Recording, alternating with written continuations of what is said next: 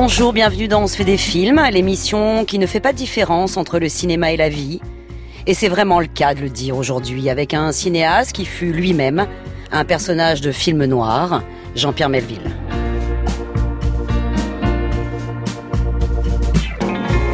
Le samouraï, l'armée des ombres et Bob le flambeur. Melville était entré en cinéma comme on entre en religion ou dans la résistance. Un pur et dur, très dur. Guillemette Odissino. On se fait des films sur France Inter. Bah, quand on sort d'un film policier, on a envie de faire autre chose, c'est bien connu. Mais c'est pas tout à fait exact en ce qui me concerne. Euh, je suis assez tenté par le film policier, je voudrais essayer de lui donner ses lettres de noblesse. Contrairement à ce qu'on dit, ce n'est pas un genre mineur, je crois que c'est un genre très difficile. Je crois que c'est même le genre le plus difficile à réussir au cinéma. Et plus je, je m'en approche, enfin c'est mon troisième film policier, je m'aperçois que les difficultés sont grandes, mais que c'est intéressant de, d'un jour peut-être, de réussir complètement un film policier, ce qui fait que ce n'est pas mon dernier film policier. Génial, perfectionniste jusqu'à l'obsession, roi de l'épure, insaisissable, ambigu, provocateur, odieux, fier de ses ennemis comme de ses rares amis, aussi charismatique que discret, caché sous son Stetson et derrière ses rébanes, Jean-Pierre Melville était un personnage de film, de ses propres films. Du polar, il fit un sacerdoce, mais il ne tourna pas que cela. Et sa complexité transparaît aussi dans ses adaptations de Vercors, Cocteau ou Simon. Comme son mysticisme envers le cinéma prend carrément la robe ecclésiastique dans Léon Morin prêtre. Cet obsédé du cinéma américain, ce père de la nouvelle vague, qui ensuite devint la plus grande référence de cinéastes tels que Johnny To, John Woo ou Quentin Tarantino, fut un combattant, dont les règles furent formées pendant la guerre et qui s'était fabriqué un masque, y compris dans la vie privée, de peur d'être trahi, de peur de se trahir. Le nom Jean-Pierre Melville apparaît pour la première fois sur le procès verbal de son interrogatoire de motivation de candidat volontaire à s'engager auprès des forces françaises libres et du général de Gaulle le 13 août 1943 à Londres. Grumbach Jean-Pierre, alias Melville, alias Cartier, alias Nano. Comme nom de résistant, il a choisi Melville, comme Herman Melville, l'un de ses écrivains préférés. Le choix de la fiction, déjà. Il était né Jean-Pierre Grumbach, Grumbach, le 20 octobre 1917, rue Chaussée d'Antin à Paris, d'une famille juive alsacienne, originaire de Belfort. Je suis parisien. J'étais d'une petite bourgeoisie du 9e arrondissement. Je suis né Chaussée d'Antin, j'y ai vécu 16 ans. Et j'étais un enfant très à l'abri, choyé, aimé, euh, très entouré. Mais mon père avait des idées on appelait déjà plus ça des idées avancées. Non, mais enfin, mon père était un vieux socialiste. Et il voulait que j'aille d'abord à l'école communale, avant d'entrer au lycée. Puis j'ai fait des études tout à fait ordinaires. Qu'est-ce que vous appelez ordinaire Ben, j'étais un mauvais élève, presque toujours. Rarement, de, rarement, de temps en temps, je me donnais un petit peu de mal pour euh, une composition française, par exemple. Je n'étais pas trop mauvais en anglais. Et tout le reste me barbait affreusement. Je ne m'intéressais ni à l'histoire, ni à la géographie, ni aux maths. Quelle était la chose qui vous intéressait là Ah, le français. C'était incontestablement le, les dictées qui étaient généralement choisies dans des, dans des morceaux de littérature.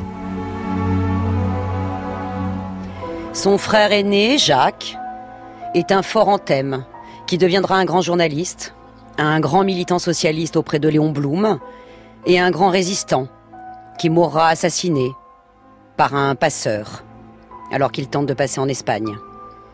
Jean-Pierre, lui, peut-être par un effet miroir avec ce frère si diplômé, refuse de faire de hautes études. De toute manière, il n'a qu'une obsession, le cinéma.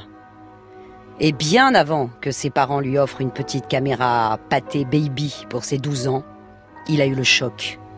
Et déjà, ce n'est pas l'histoire qui l'a frappé, mais l'ambiance. Oh, le tout premier, je ne sais même pas comment il s'appelle. Oui, je me souviens très bien en quelles circonstances c'était. Vous n'aimez... Oui Non, non, je vous en prie, ce n'est pas, c'est anecdotique, ça n'est pas intéressant. Si, si, si, allez-y. Non, c'était dans une taverne, dans une espèce d'immense brasserie à Belfort, quand j'étais un tout petit garçon. Et à un moment donné, on a éteint les grands lustres de la, de la grande taverne, de cette brasserie. On a laissé juste des petites veilleuses, on a descendu un drap le long du mur, puis un appareil qui faisait beaucoup de bruit, posé sur une table, a projeté une histoire euh, qui m'a semblé sublime, policière d'ailleurs, avec des fiacres, avec des portes dissimulées derrière des cheminées ou des bibliothèques.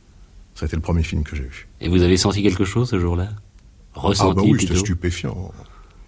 Vous saviez que Puis ça ne se déjà... passait pas dans un cinéma en plus, donc c'était encore plus impressionnant. Mais cette envie de faire du cinéma, vous est venu à quel âge?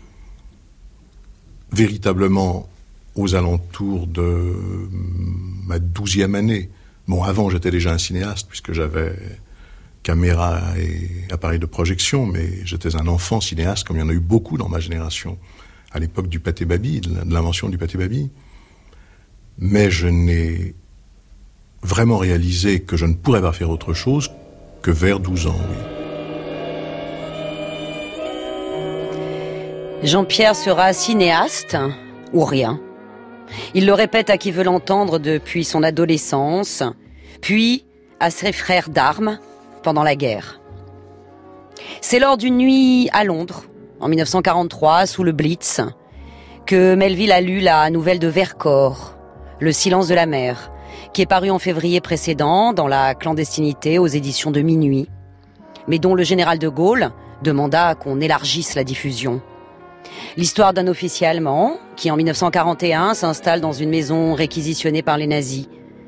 Cet Allemand cultivé et épris de culture française tente de nouer le dialogue avec le propriétaire de la maison et sa jeune nièce. Mais ceci reste totalement mutique. Le silence absolu de la résistance. Melville a trouvé son premier film. Et il veut en acquérir les droits. Quant à la libération, Vercors dévoile son identité. Il est Jean Brûleur, dessinateur et graveur issu d'une famille de gauche antifasciste. Melville sollicite une entrevue. Vercors refuse de lui donner les droits, pas question de transformer ce texte qui a aidé des millions d'hommes à tenir contre le joug allemand en un spectacle de cinéma. Réponse de Melville. Même s'il lui interdit de le montrer, il va tout de même le tourner. Melville est tellement certain d'être fidèle à l'œuvre qu'il accepte que le film soit montré à un jury de résistants choisi par Vercors. Un coup de poker et le vote sera unanime. Nous ne fermâmes jamais la porte à clé. Je ne suis pas sûr que les raisons de cette abstention fussent très claires ni très pures. D'un accord tacite, nous avions décidé, ma nièce et moi, de ne rien changer à notre vie, fût-ce le moindre détail. Comme si l'officier n'existait pas, comme s'il eût été un fantôme. Mais il se peut qu'un autre sentiment se mêlât dans mon cœur à cette volonté. Je ne puis sans souffrir offenser un homme, fût-il mon ennemi. Pendant longtemps, plus d'un mois, la même scène se répéta chaque jour. L'officier frappait et entrait. Il prononçait quelques mots sur le temps, la température, ou quelque autre sujet de même importance, leur commune propriété tant qu'il ne supposait pas de réponse. Il s'attardait toujours un peu, il regardait autour de lui. Un très léger sourire traduisait le plaisir qu'il semblait prendre à cet examen. Le même examen chaque jour et le même plaisir. Ses yeux s'attardaient sur le profil incliné de ma nièce, immanquablement sévère et insensible, et quand enfin il détournait son regard, j'étais sûr d'y pouvoir lire une sorte d'approbation souriante.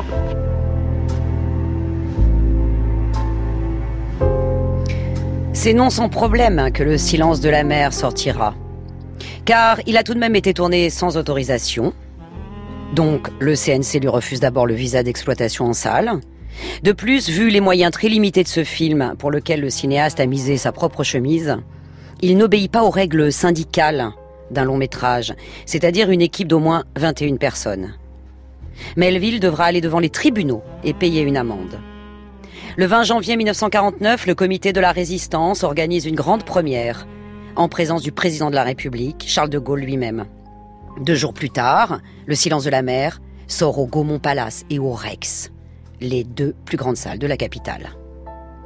Mais dans la petite salle de cinéma où Melville avait d'abord soumis son film au vote de Vercors et de grands résistants, il avait aussi confié, convié Jean Cocteau.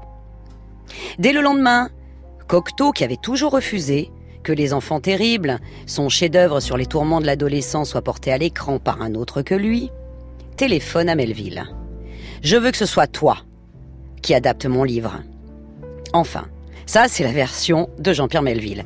Car Cocteau, lui, prétendit toujours que c'était le jeune cinéaste qui avait insisté. Avec Melville, scénariste de sa propre vie, inutile de chercher l'entière vérité. La coécriture de l'adaptation des Enfants Terribles est un vrai marchandage de tapis. Comme concernant la fin, que Cocteau envisage plus poétique et Melville plus réaliste. Melville tournera les deux et gardera la sienne. Jean-Pierre Melville est l'homme qui l'emporte à chaque fois. S'il y a un cinéaste qui incarne parfaitement la future expression directeur Scott, c'est bien lui.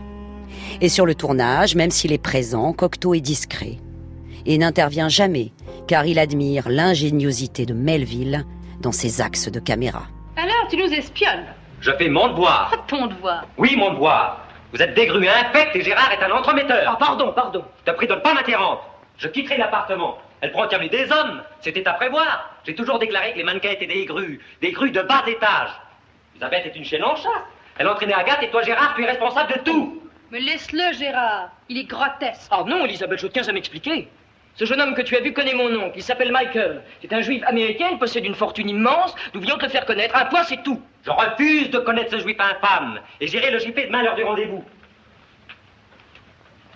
C'est du propre. Gérard et toi, vous entraînez cette petite. Vous la poussez dans les bras de ce juif. Vous voulez peut-être la vendre. Je ne vous avais pas antisémite, cher ami. Et je vous préviens amicalement, vous faites fausse route. Michael, viens pour moi. Il veut m'épouser, il me plaît beaucoup. T'épouser T'épouser, toi Mais tu es folle Mais tu ne t'es pas regardée dans la glace Mais regarde, regarde Tu es immariable, laide, idiote. Tu es la reine des idiotes. Il s'est payé ta tête, il s'est moqué de toi. Du reste, quand tu rages, ton menton est beaucoup mieux. Mais rage, rage, ça te va très bien.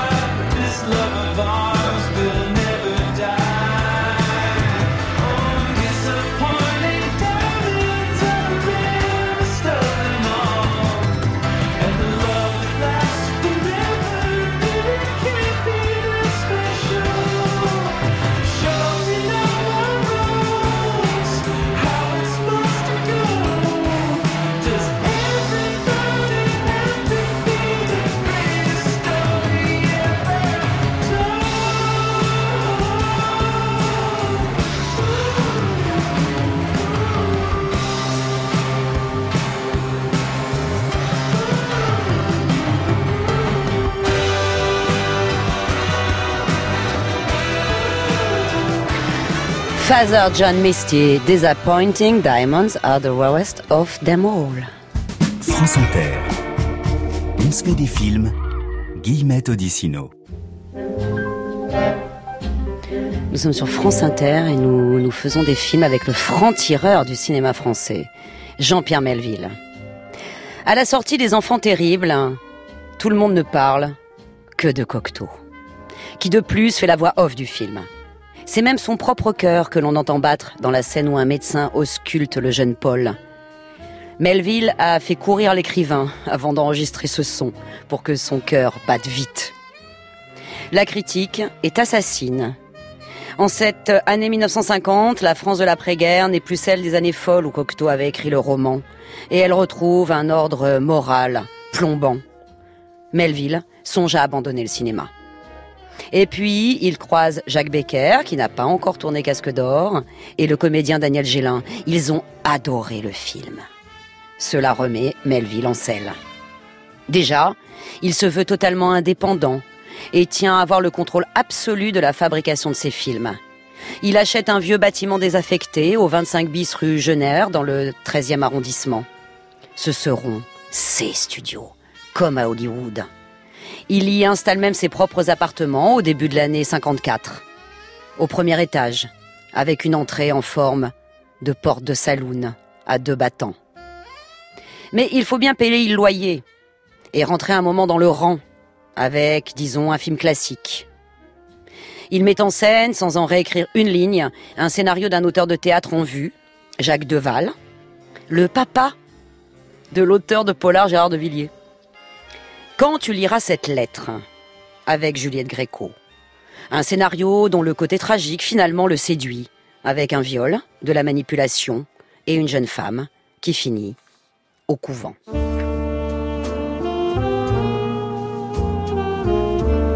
Et le milieu alors Les truands, les gangsters, ça vient.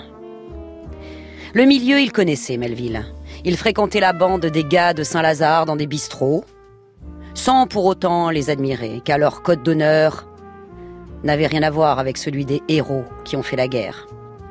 Mais c'était l'ambiance à nouveau qui le séduisait, ce monde d'hommes où règne solitude, confiance et trahison. Il avait commencé un scénario sur un braquage, puis laissé tomber, car le polar n'était plus à la mode en France, les Américains étaient trop forts. Et puis le succès de Touchez pas au Grisby en 54 lui redonne espoir. Il contacte Auguste Le Breton, l'auteur de polar qui a inventé le mot rififi, pour finir le scénario de Bob le Flambeur avec lui. Et ensemble, ils traînent à Pigalle, où le breton connaît tout le monde interlope. Bob le flambeur est l'histoire de Bob, un truand sur le retour, qui tente un dernier coup avec le jeune Polo, son disciple. Mais cambrioler le casino de Deauville quand on a la passion du jeu, ce n'est pas forcément une bonne idée. Un symbole des nombreux paradoxes de Melville? Ancien résistant d'origine juive capable de revendiquer lors d'un entretien télévisé avec le critique François Chalet les rapports fraternels qu'il entretient avec d'anciens SS De son besoin, disait-il, d'estimer l'adversaire, même le pire? Pour jouer Bob, il engage Roger Duchesne, un acteur de second rôle qui n'avait plus tourné depuis 1943 à cause de son passé de collabo. Tu cherches une remplaçante à Lydia?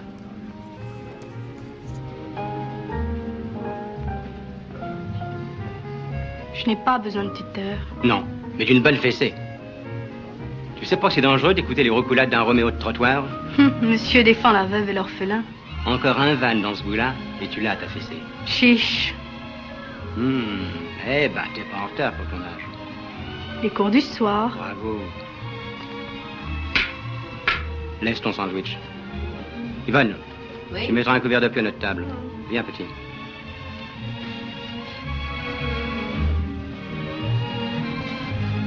Comment t'appelles-tu? Anne. Polo? Anne. Le rêve de ma vie. Elle n'a qu'à dire oui, sa fortune est faite. Toi, commence pas, la gosse a faim. Yvonne, t'as pas entendu? La gosse a faim.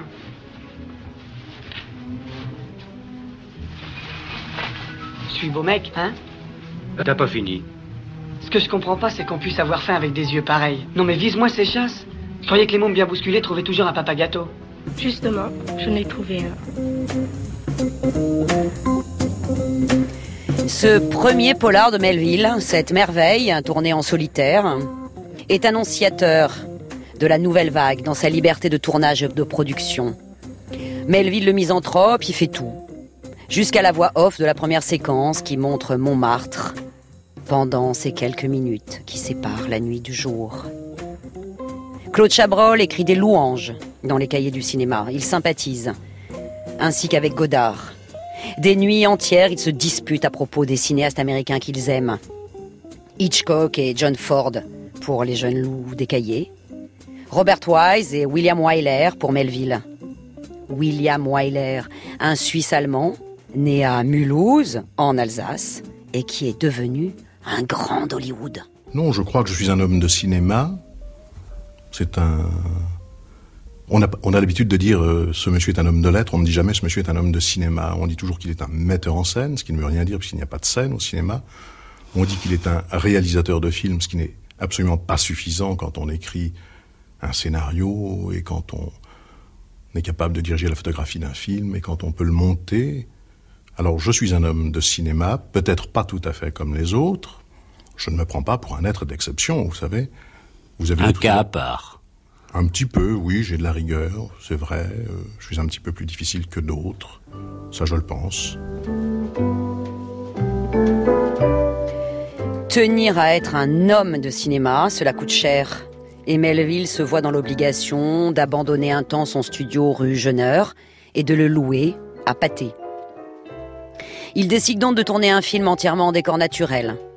Et quitte à sortir, autant le faire à New York. Avec deux personnages de reporters AFP qui enquêtent sur la disparition d'un membre influent de la délégation française à l'ONU. C'est Melville qui interprète l'un des deux. Il tourne dans Broadway ou au studio Capitol, où une chanteuse jazzy chante comme une déesse. C'est la première fois qu'il vient à New York, mais il semble connaître la ville comme sa poche. Connaissant son amour immodéré de l'Amérique, mon Dieu, comme il devait être heureux pendant deux hommes à Manhattan. C'est fini ta journée, je sais. Mais le patron est à New York et aujourd'hui le délégué français à l'ONU a disparu. Disparu Enfin, on ne l'a pas vu à la séance. Peux-tu essayer de mettre la main dessus Tu connais Manhattan comme ta poche depuis cinq ans que tu y traînes toutes les nuits. Hein Ah, tu me fais suivre Oui, c'est gentil. Essaie de me trouver Fèvre Berthier. Ton copain McKimmy doit savoir où il est. Je croirais plutôt en Delmas. Quoi? La forêt Delmas Ton goût pour la canaille te perdra, Moreau. Tu me demandes de faire le policier, laisse-moi recruter mes indicateurs librement. Pas dans les bas-fonds du journalisme. Ce photographe alcoolique me répugne. Et s'il savait où est Fèvre Berthier Alors offre-lui de ma part une bouteille de bourbon. Une boîte du scotch. Clin d'œil à Laurent Delmas, qui lui est un grand journaliste. Alors, deux hommes dans Manhattan est un échec. Ce sera le plus gros échec de la carrière de Jean-Pierre Melville. L'Amérique ne porterait telle chance que lorsque on se contente de la rêver. Ah, l'échec, c'est deux hommes dans Manhattan. Vous avez souffert de cet échec? Ah oui, bien sûr. Toujours très désagréable. Ça venait de quoi cet échec? Ça venait d'une critique de M. Chauvet. Vous n'étiez pas du tout fautif? Ah si, ah bah, bien sûr que si, j'assume. Je, je, me doute bien que si si deux hommes dans Manhattan n'a pas plu, c'est qu'il y a des raisons profondes. Et, et, en vérité, le public a raison. Le public ne se trompe pas. Quand il repousse, quand il refuse un film, c'est qu'il y a des raisons absolues. Vous en croyez vérité, au public ou à la critique? Ah, je crois au public. Je crois que la critique, un certain temps, a été extrêmement puissante. Elle l'est beaucoup moins. Maintenant, les gens vont au cinéma, même en lisant de mauvaises critiques. Il suffit que quelqu'un leur dise Ah, j'ai vu ça, il faut absolument le voir, ils y vont, même s'ils ont lu dans leur journal habituel une critique qui, leur déconseille de le faire. La critique a perdu certainement beaucoup de son efficacité quant au dégoût qu'elle peut entraîner chez les spectateurs en puissance. Jean-Pierre Melville est devenu inséparable de Godard, qui lui tourne à bout de souffle et ne cesse de demander des conseils à son mentor. Et il lui a réservé un petit rôle, celui de l'écrivain Parvulesco, que Gene Seberg interviewe à Orly. Petit rôle devenu culte, où Melville prononce ses propres aphorismes comme Les sentiments sont un luxe que peu de femmes s'offrent, ou encore cette réponse à la jeune femme qui lui demande quelle est sa plus grande ambition, devenir immortelle et puis mourir. C'est là, dans ce Godard, qui deviendra un film vénéré des cinéphiles du monde entier, que Melville imprime à jamais son look dans toutes les rétines, chapeau, lunettes Ray-Ban, modèle Aviator. Le costume, une véritable obsession. Et même quand il s'agit d'une soutane, car la soutane est un uniforme. Et pour Melville, on ne plaisante pas avec l'uniforme et les hommes qui entrent dans l'armée, ou c'est pareil, dans les ordres qui se consacre corps et âme à un métier, comme lui au cinéma, quitte à sacrifier tout le reste. Alors, avant qu'il ne soit satisfait par la manière dont tombe l'habit noir, Jean-Paul Belmondo passe des heures, des heures à essayer sa soutane de Léon Morin, prêtre, adapté du roman de Béatrix Beck, prix Goncourt 52, qui raconte l'histoire de Barney, jeune veuve d'un juif tué en 1940, violemment athée et troublée par un jeune abbé. Belmondo, au départ, a refusé ce rôle de prêtre. Mais quand Melville veut quelque chose, il l'obtient. En allant sur le tournage de Une femme est une femme de Godard, avec une soutane, en lançant le défi à Belmondo de l'enfiler pour rire, et puis l'acteur se sentit touché par, touché par la grâce. Et puis, il y a la voix d'Emmanuel Riva. Je n'ai plus de chaussettes. Est-ce que je peux vous aider à finir vos emballages? Merci, ça y est. Tout est là. Il ne reste plus que le sac à dos à boucler. Demain matin. Le piano est déjà là-bas? Non, il était loué, on est venu le reprendre. Il n'aurait plus le temps de jouer d'ailleurs. C'est triste. Non. Je ferai des trous dans un roseau. Je vais m'en aller. Merci pour tout. Mais pas de questions à me poser pour le dernier soir J'en aurai pour toute la vie, alors il vaut mieux que je me taise. Cette fois, le film est un triomphe, critique comme public. Belmondo exige que ce soit Melville qui réalise alors une adaptation de Simon, l'aîné des fers chauds. Le producteur du film a besoin d'associés étrangers pour le financer. Il pense que Melville pourrait proposer un package, un autre film avec Belmondo avant l'aîné des fers chauds. Melville a sûrement une série noire à adapter dans un tiroir. Oui, Melville pense au Doulos de Pierre Sou, plus jeune auteur à avoir jamais été publié dans la série noire et qui a connu jeune le bagne pour enfants et a passé quatre mois de tôle à écrire. Doulos, ce mot pour désigner un chapeau en argot, mais aussi un traître, un indique. Une histoire de double aussi, de mecs qui cherchent leur reflet dans la glace. Et Belmondo qui s'écria, en voyant le film fini, Ben merde alors, c'est moi l'indique Essaie de te souvenir, il le faut. Il y a un innocent en prison, je te l'ai déjà dit. Il faut te souvenir. J'étais dans la voiture, je ne pouvais rien voir. Si nous Show ou Armand avaient tiré sur Gilbert Varnov, la détonation m'aurait fait sursauter. Toi, tu étais dans la voiture, il faisait sûrement froid. Les vitres étaient fermées. Le pavillon n'est pas à côté. Le bruit a été presque imperceptible. Écoute, Fabienne, lorsqu'ils t'ont dit d'attendre dans la voiture, ils savaient déjà. Non, Sylvia. Dans le coffre à Nutetcho, il y a les bijoux du cambriolage de l'avenue Mozart. Et il y a le pistolet qui a tué Varnov. Ce n'est pas vrai. Tu diras au policier qu'il te faisait garder à vue, qu'il te séquestrait. Comme ça, on ne pourra pas t'accuser de complicité. Tu me prends pour quoi? Tu te rends pas compte que c'est la chance de ta vie? C'est l'occasion unique de te libérer. Dans ce polar fétichiste, tout le monde porte un trench coat. Ce manteau, inventé en 1870 par Thomas Burberry pour résister à la pluie, et dont il fera une nouvelle version en 1914, alors que la Première Guerre mondiale éclate, quand il est mandaté pour dessiner une version destinée aux soldats. Trench signifiant manteau des tranchées, détruant donc avec un vêtement militaire. On ne peut pas traiter d'une histoire où on voit représenter les gangsters d'une façon réaliste. D'abord, parce que les gangsters ne sont pas des gens intéressants. On ne peut pas les entendre parler plus de deux minutes sans avoir envie de s'en aller. Je vous le dis parce que j'en connais. Je pense que mes gangsters ne ressemblent absolument pas à des gangsters français, quels qu'ils soient. Je leur ai donné un style de vêtements, un style de chapeau, une façon de vivre, un décor. Je, pense particulièrement au salon de Paul Ritchie, par exemple, Raymond Pellegrin.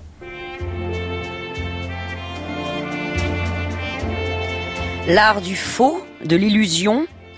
L'aîné des fers chauds, avec lequel il enchaîne, en est un exemple frappant.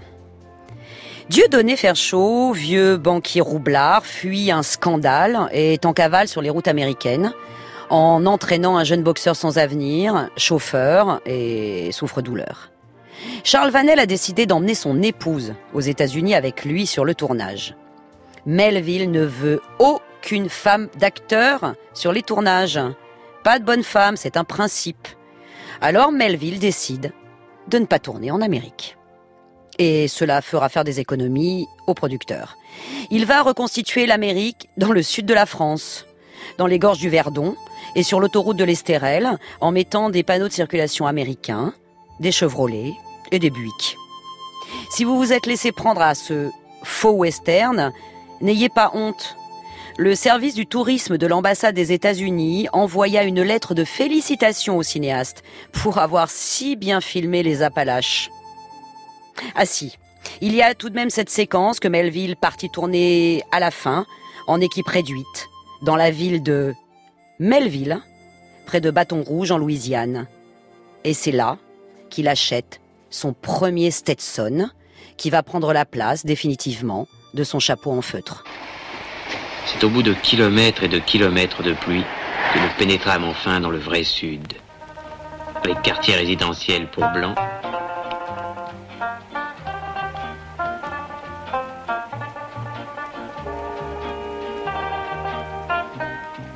et quartier résidentiel pour noirs.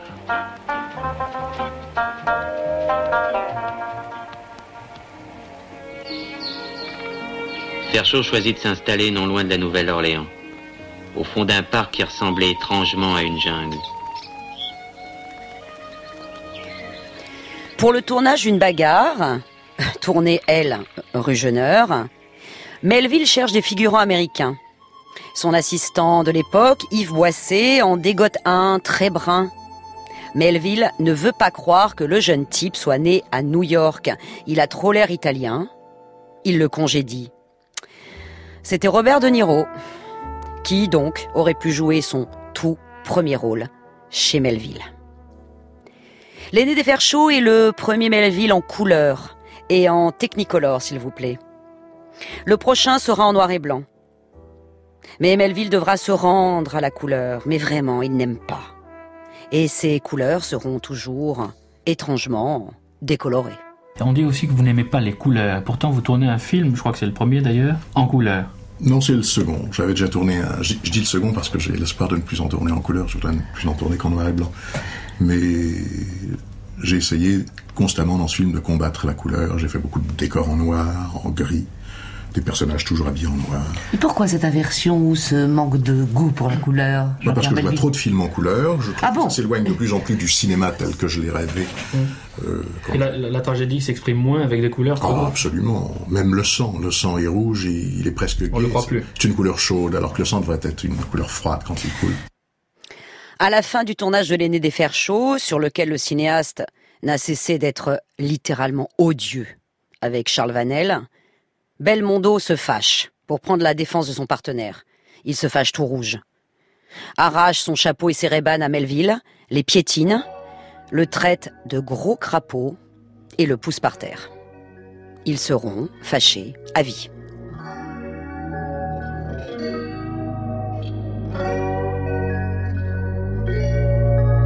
Les problèmes me prennent pour un aimant.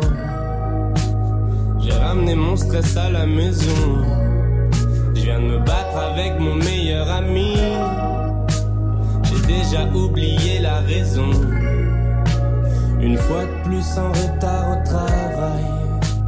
Promis juré, c'était la dernière fois. Mon boss m'a dit pour une fois, c'est la vérité. J'ai dit pourquoi, il m'a dit parce que t'es viré. Aïe.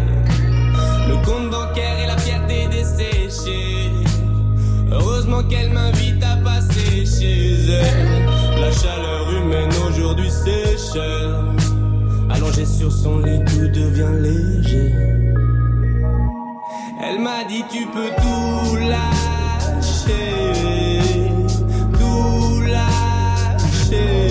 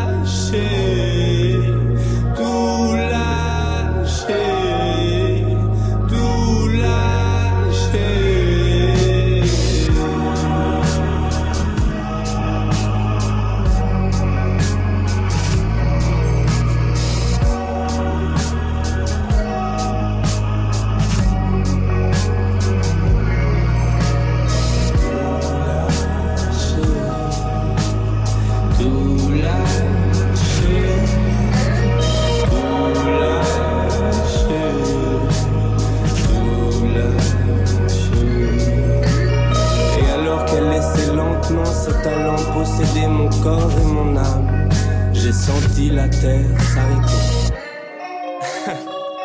L'homme pâle, tout lâché. Guillemette Odissino. On se fait des films sur France Inter. On se fait des films de l'homme au Setson, Jean-Pierre Melville.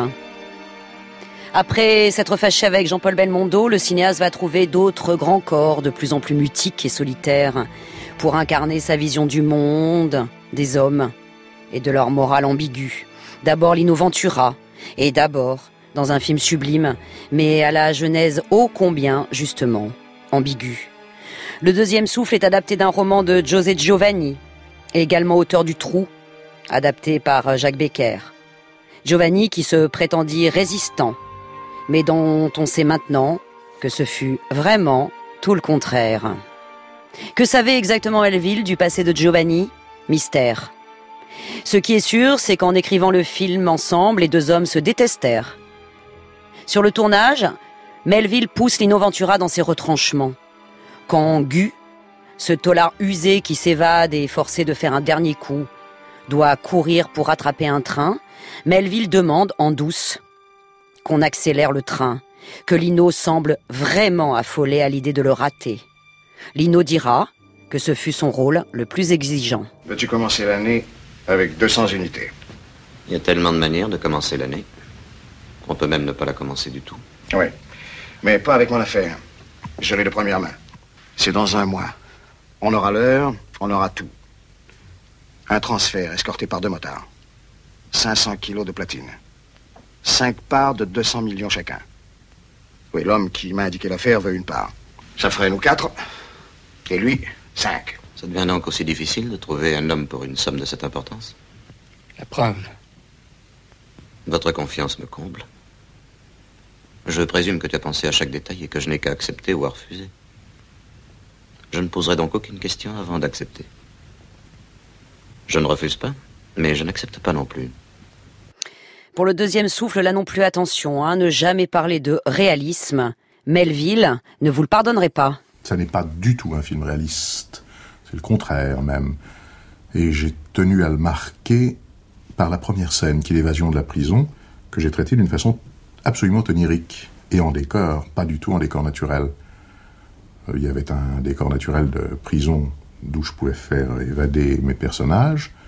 C'était une ancienne prison de Nanterre, puis il y avait une autre dans la région parisienne, je ne sais plus laquelle, et je n'ai pas voulu y aller parce que dès le début, le granité du mur, euh, de la pierre, aurait donné un sentiment de réalité qui aurait été préjudiciable dans le reste du cours du film. Il fallait, dès le début, donner le sentiment aux gens que ce qu'ils voyaient n'était pas tout à fait plausible, tout à fait vrai, tout à fait réel. Melville, vivant seul, avec son épouse Florence et sa fidèle secrétaire Annie, rue Jeuneur, ne riant qu'avec ses petits-neveux, mais ne recevant personne d'autre, ne fréquentant personne du milieu du cinéma, et préférant ses trois chats. Melville, l'homme solitaire qui descendait errer la nuit dans son studio pour réfléchir à de nouveaux plans. Ce samouraï, un peu trop en chair, un jour, tombe sur un félin. Un type aussi méfiant que lui, mais beau comme un dieu. Un personnage mutique? Delon accepta le scénario du samouraï immédiatement et montra à Melville la décoration de sa chambre. Un lit, une lance, un sabre et un poignard de samouraï. Au moment du règlement, on a essayé de me tuer. Comme je ne veux pas que ça recommence, je dois les trouver avant qu'ils ne me trouvent. Eux. Le petit blond, avec qui j'avais rendez-vous sur la passerelle, ne m'a pas laissé beaucoup le temps de réfléchir.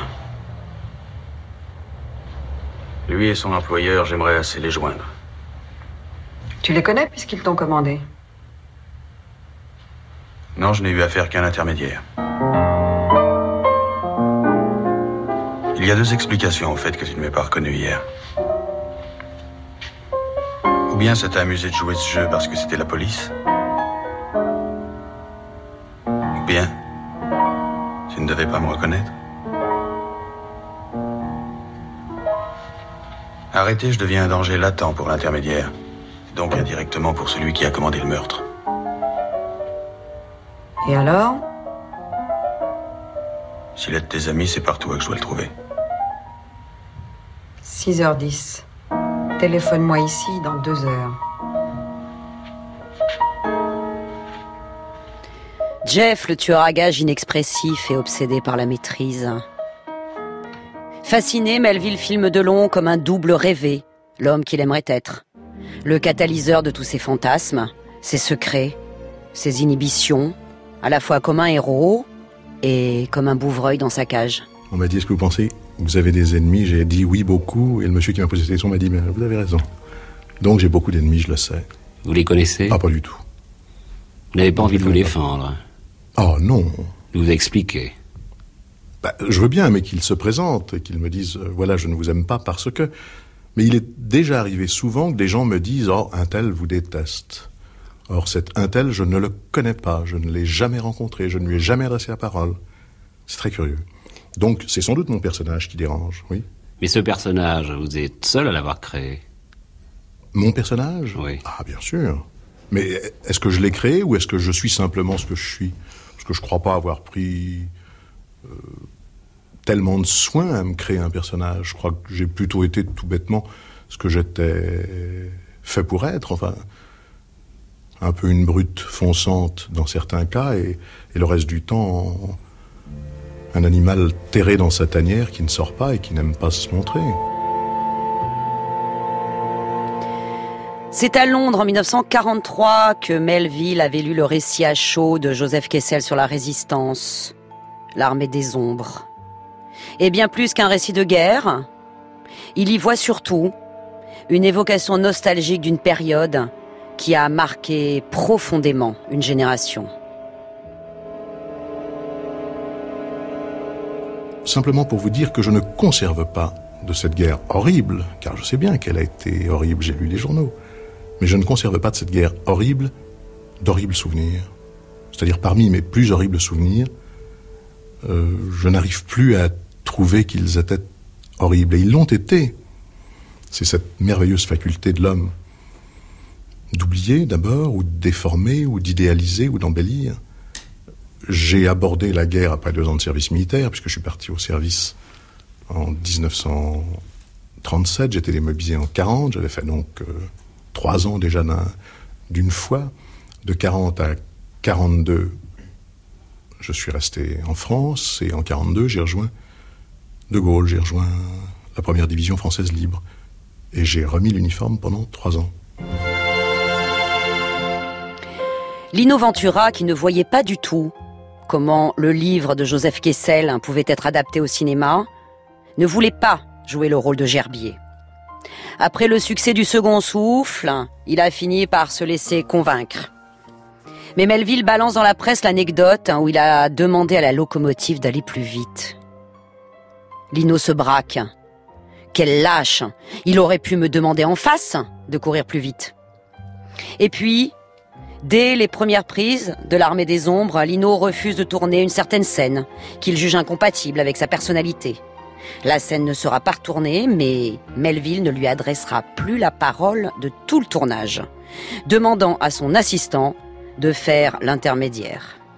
Reste un chef-d'œuvre absolu. Avant même de reprendre ce que je nous appelais la routine, nous allons nous occuper de Félix. Voilà.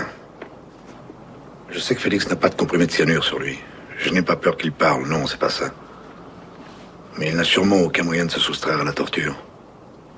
La Gestapo ne vous laisse ni la possibilité ni le temps de vous suicider. Il faut lui épargner les souffrances qui risquent de s'éterniser des jours, des semaines, qui sait. J'y ai pensé. Il n'y a pas plusieurs solutions. Vous en avez trouvé une? Oui, il faut pénétrer à l'intérieur de la Gestapo et en sortir avec Félix. Mathilde, je veux sauver Félix. Mais je n'engagerai pas un groupe de combat dans une aventure désespérée. Je n'ai pas le droit de sacrifier qui que ce soit. Il n'est pas question d'un groupe de combat. Avec le masque, Jean-François et le bison, je dois y arriver. Et comment? Et quelle est votre idée? Le bison, vous pouvez vous procurer trois uniformes allemands Bien sûr, Madame Mathilde. Ben, Allez-y. Non, la première difficulté, c'est d'entrer en contact avec Félix pour le prévenir. Là, ça, j'ai pas encore trouvé le joint, mais ça va venir.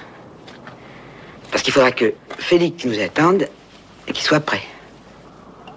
J'essaie moi-même de le faire contacter depuis huit jours. On dirait que l'école militaire de santé de Lyon a été construite par un architecte allemand. Et on n'y entre pas. Ah non, ça, c'est vrai, pas très facilement. Un film euh, parfait, d'après les règles de Melville, des règles d'une exigence folle. Bah, Je crois qu'on ne peut pas envisager un succès si on commet le moindre miscasting. Miscasting, c'est un mot anglais qui veut dire erreur de distribution de rôle. Il y a beaucoup de choses qui président à la réussite d'un film. Il y a d'abord, bien sûr, l'écriture, l'inspiration, le scénario, qui est capital. Ça compte pour, euh, disons, 50%. Ensuite, il y a le choix des acteurs, qui compte aussi pour 50%. Ensuite, il y a le tournage, proprement dit, la mise en scène, qui compte pour 50% aussi. Vous voyez que je vais faire un compte étrange. Il y a le montage, et puis l'habillage du film, le son, la finition, qui compte aussi pour 50%. 50%. Et je n'ai pas parlé de l'image, qui compte aussi pour 50%. C'est-à-dire que si on rate un de ces éléments-là, et on peut toujours le rater, eh bien le film n'est qu'à moitié réussi. Toujours. Et Melville, même fâché, reste classe quand il déclare son admiration. C'est quoi une star? Une star, c'est autre chose qu'un bon acteur, c'est toujours selon les Américains, un acteur qui est absolument comme tous les autres, à ceci près qu'il a quelque chose en plus, vous savez. Alors il existe des stars qui ne sont peut-être pas des immenses, immenses acteurs de théâtre, mais qui sont des fantastiques acteurs de cinéma et qui sont de ce matériau sublime et noble dont on se sert pour faire croire à des phrases et à des sentiments écrits par d'autres. Et je pense particulièrement à Lino Ventura dans, dans L'Armée des Ombres. Je crois que c'est un de nos plus grands acteurs. Je le dis d'autant plus que je suis fâché avec lui qu'on ne se parle pas. Mais, Pour une raison précise Oh oui, pour des raisons de caractère, nous ne nous entendons pas. Mais en dehors de cela, quel, quel plaisir que de faire un film avec lui. Pour après, pas pendant, n'est-ce pas? Mais pour après, quand on voit le film, on se dit, qui prendre d'autre à sa place? Jean-Pierre Melville, si l'on vous demandait de dresser la liste des stars françaises actuelles, hommes et femmes, elle serait longue la liste? Non, je crois que j'arriverai difficilement à 10. Je parle de star, n'est-ce pas? En, ce moment, entendons-nous bien, pas, pas vedette ou demi-vedette. Star, je crois qu'on arriverait à une dizaine. Et il y aurait qui? Il y aurait Lino Ventura, bien sûr, il y aurait Jean-Paul Belmondo, il y aurait Alain Delon, il y aurait Yves Montand, il y aurait Bourville, il y aurait Madame Bardot. Il n'y aura pas Madame Bardot dans le Cercle Rouge, car ce film, plus que jamais, est un film d'hommes qui se taisent, se toisent, s'aiment aussi peut-être, même s'ils doivent se faire tomber, et qui tous convergent vers le drame.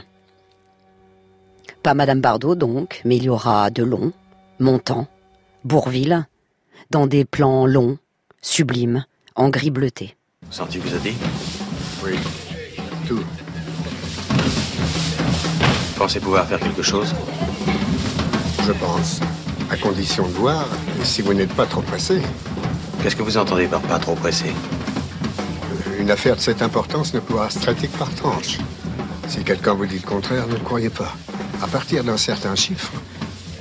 Combien de temps euh, Entre le moment où vous m'aurez confié la marchandise et le paiement de la première tranche, peu de temps. Mais après, il faudra compter une semaine pour le second paiement. Une semaine Ah, je sais, mais il n'y a aucun moyen de faire mieux. Quand pensez-vous payer une première tranche 24 heures après que vous m'ayez remis la marchandise. Mais de toute façon, Santi sera là pour répondre de moi. Où dois-je livrer? Chez moi, à. Je vais vous dessiner le chemin.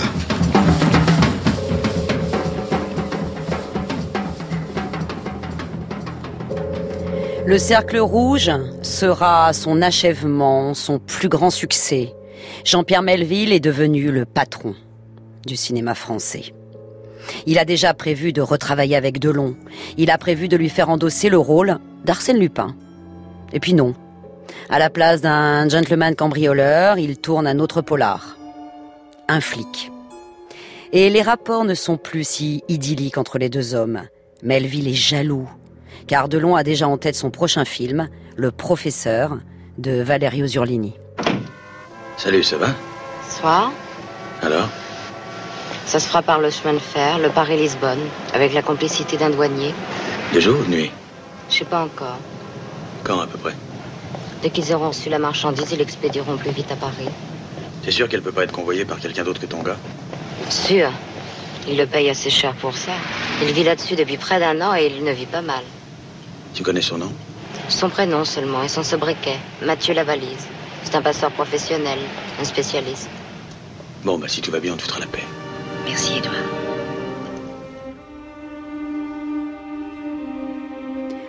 La profession avait-elle envie de faire tomber le patron? Un flic n'a pas été critiqué, il a été assassiné, buté. Melville est touché au cœur. Et dans la famille Grumbach, on a le cœur fragile. Puisque les hommes de la famille, dont son père, qu'il admirait tant, sont tous morts à 55 ans d'une crise cardiaque. Melville avait 55 ans et 5 jours, le jour de la sortie d'un flic, son terrible échec. Le cinéaste qui se définait avec un mot inventé par ses soins, opocentrique, centré sur son œuvre, se ronge les sangs. Et il achève tant bien que mal le scénario de contre-enquête qu'il veut tourner avec Yves Montand. 1er août 1973, 21h. Jean-Pierre Melville est au restaurant avec son ami Philippe Labro. Il est venu en Rolls. Au dessert, ils se mettent à discuter du grand sommeil d'Howard Hawks. Melville pose une colle à Labro sur le nom d'un second rôle dans le film. Tu donnes ta langue au chat? Melville tire la langue. Longtemps, trop longtemps, la grimace devient rictus. Rupture d'anévrisme. Il mourra quelques heures plus tard, à 56 ans. Obéissant à la fatalité des hommes de la famille, mais avec juste quelques mois de retard pour marquer son indépendance. en tirant la langue, comme un dernier geste tragique. Donc, au générique du film, alias Jean-Pierre Melville, homme de cinéma, peut maintenant s'afficher le mot The End. Et comme dans tous les grands films, le personnage principal reste, même après que la salle se soit rallumée, avec ses parts de mystère et ses fragilités sous son chapeau. Je me coiffe de ce chapeau parce qu'il me va mieux que les autres chapeaux, parce que je suis gras, parce que les chapeaux modernes à, petit bord ne me vont pas du tout, que je ne peux pas sortir sans chapeau sans m'enrhumer, et que c'est un chapeau d'ailleurs qui va à tout le monde. N'importe qui peut le mettre sur sa tête et se regarder dans la glace, il s'apercevra que c'est saillant. Alors disons que c'est le chapeau qui me va le moins mal.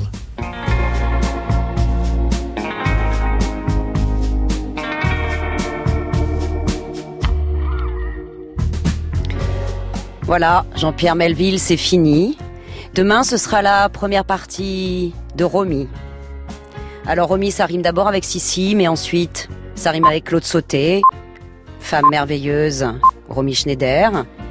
Aujourd'hui à la technique, c'était Gilles Gaillard, à la réalisation Étienne Bertin, à la préparation Lorraine Bess, Clara Mario et Isabelle Olivier, et à la programmation musicale Muriel Pérez.